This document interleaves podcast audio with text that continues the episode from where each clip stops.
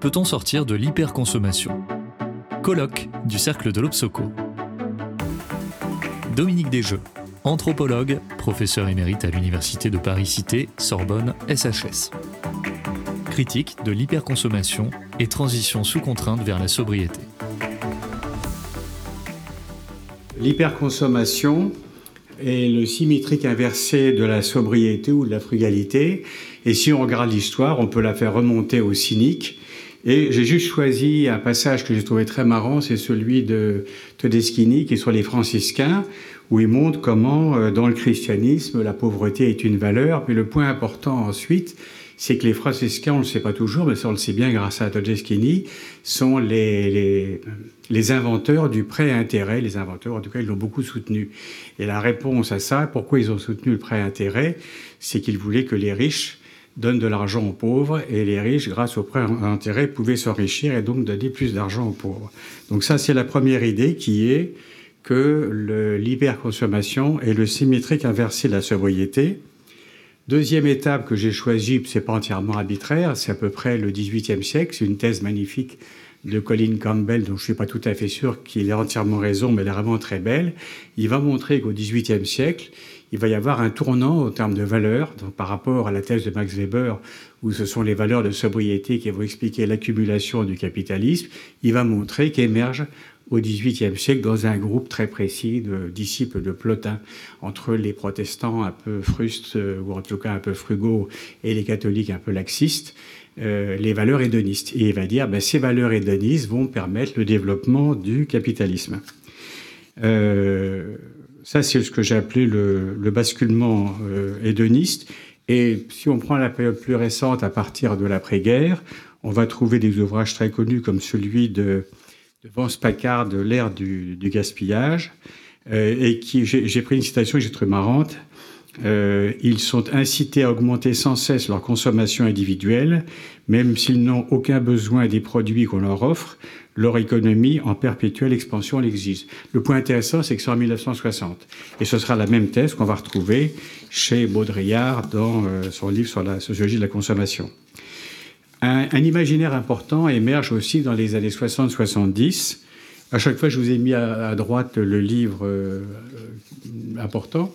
Ça, c'est fait par des chercheurs euh, tout à fait euh, intéressants, euh, qui s'appellent eux-mêmes euh, anthropologues anarchistes, depuis Salins, avec Graber, avec Scott, et qui ont euh, cette idée que les chasseurs-cueilleurs étaient une société d'abondance on retrouve les mêmes critiques avec Yvan Illich. Tout ça, c'est les années 60-70.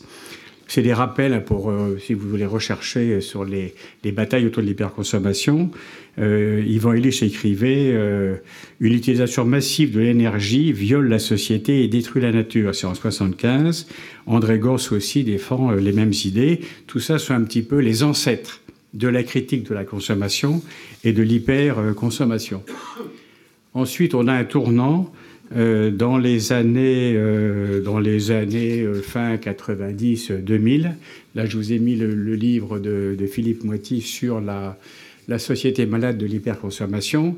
Et là, l'autre personne importante de l'époque, c'est Gilles Lipovetsky. Il avait fait avant l'ère du vide et il a fait un livre après qui s'appelle Le bonheur paradoxal critique de l'hyperconsommation. Mais en faisant l'archéologie des batailles autour de l'hyperconsommation, je découvre qu'en réalité, c'est un réseau informel à cette époque-là de professeurs en sciences de gestion ou de futurs professeurs en sciences de gestion, notamment Bernard Koba et Véronique Kova, qui, font, euh, qui écrivent un article sur l'hyperconsommation.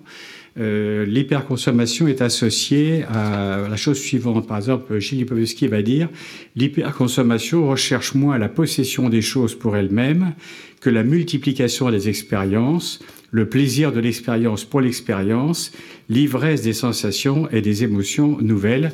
C'est ce que du reste décrivait en 95 Bernard Kova dans un livre qui s'appelait Quand le, lien l'emporte sur le bien. Donc c'est intéressant de voir qu'aujourd'hui, tous ces auteurs, et j'ai repéré, il y avait euh, euh, Philippe Moiti, Yves Évrard et Christophe Benavent, Olivier Badeau, sont autour déjà de ces questions d'hyperconsommation et d'enchantement.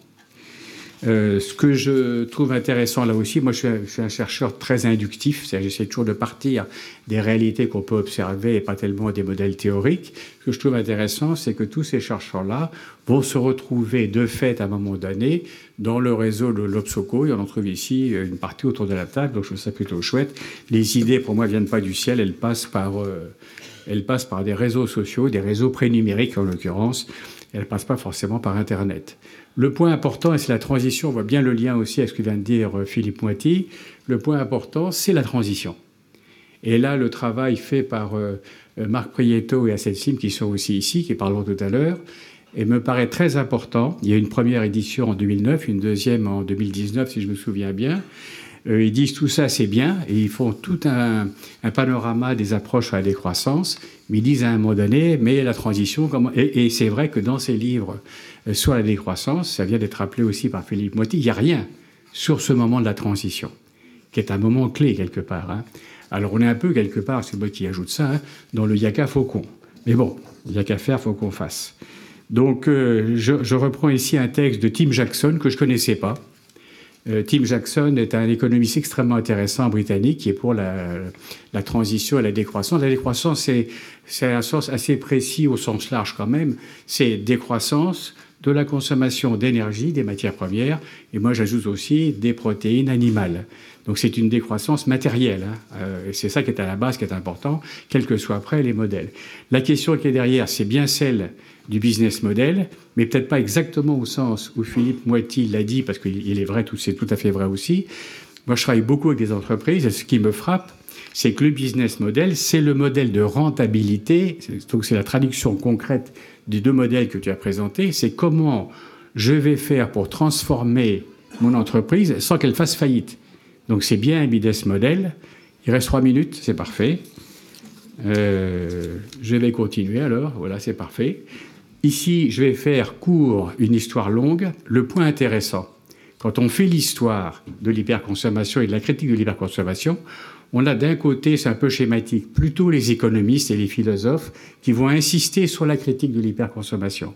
Et de l'autre côté, on a plutôt les sociologues, même s'il y a aussi des gens en sciences de gestion euh, comme, euh, comme Dominique qui sera là euh, tout à l'heure, qui eux vont montrer qu'on n'est pas du tout dans l'air du vide, qu'il y a des groupes de pression de consommateurs et que c'est plutôt un monde plutôt assez bruyant, mais qui porte tout à fait sur autre chose.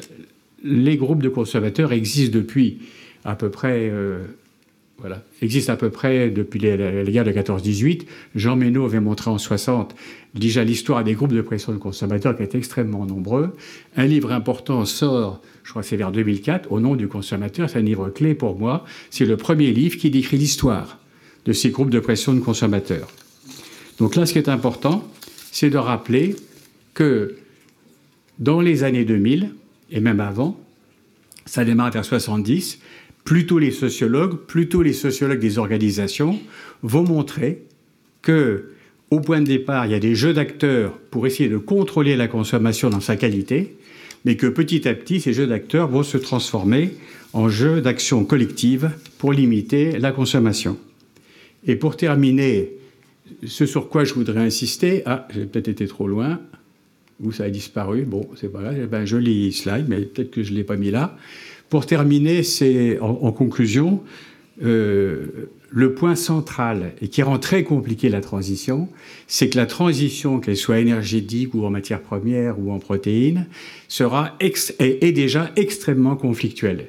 Et l'exemple que j'ai oublié de mettre là dans mes slides, c'est un exemple actuel qui est celui du syndicat de l'automobile aux États-Unis, à Detroit, hein, ou à Détroit, parce que c'est un beau français à l'origine, c'est un vrai Détroit quand vous allez euh, je trop de mémoire sur le nom, c'est pas très grave.